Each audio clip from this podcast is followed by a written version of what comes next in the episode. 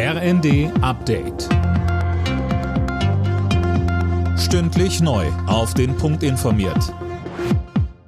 Ich bin Gisa Weber. Guten Tag. Mit einem Großaufgebot ist die Polizei Dresden gerade in der Innenstadt im Einsatz. Hintergrund ist eine Geiselnahme im Bereich der Altmarktgalerie, das teilte die Polizei eben mit. Die Einsatzkräfte haben das Einkaufszentrum weiträumig abgesperrt. Auch der Striezelmarkt, einer der bekanntesten Weihnachtsmärkte Deutschlands, bleibt erst einmal geschlossen. Die Polizei bittet darum, die Innenstadt komplett zu meiden.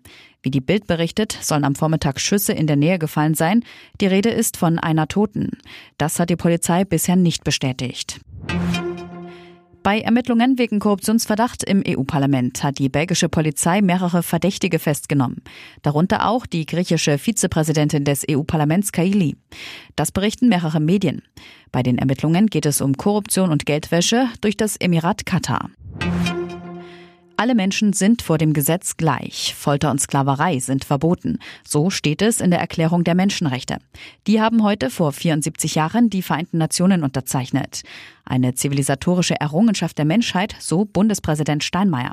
Weiter betonte er. Wir erinnern daran, dass Menschenrechte universell sind. Sie stehen jedem und jeder Einzelnen zu, unabhängig von Geschlecht, Abstammung, Herkunft, religiöser oder politischer Anschauung. Auf der Bahnstrecke zwischen Berlin und Hannover fahren wieder einzelne Züge, zumindest mit reduziertem Tempo. Ab morgen soll dann wieder alles normal laufen. Die Strecke war nach einem großen Güterzugunfall im Landkreis Gifhorn etwa drei Wochen lang gesperrt. Und die heiße Phase der Fußball-WM in Katar ist in vollem Gange. Heute stehen die letzten beiden Viertelfinals an. Am Abend spielen England und Frankreich um das letzte Halbfinalticket. Colin Mock vorher trifft Marokko auf Portugal. Das wird die nächste schwere Aufgabe für das Überraschungsteam der WM bisher. Es bräuchte eine mindestens genauso große Sensation wie im Achtelfinale gegen Spanien.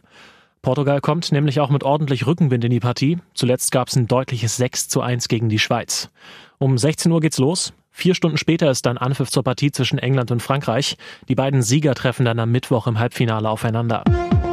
Alle Nachrichten auf rnd.de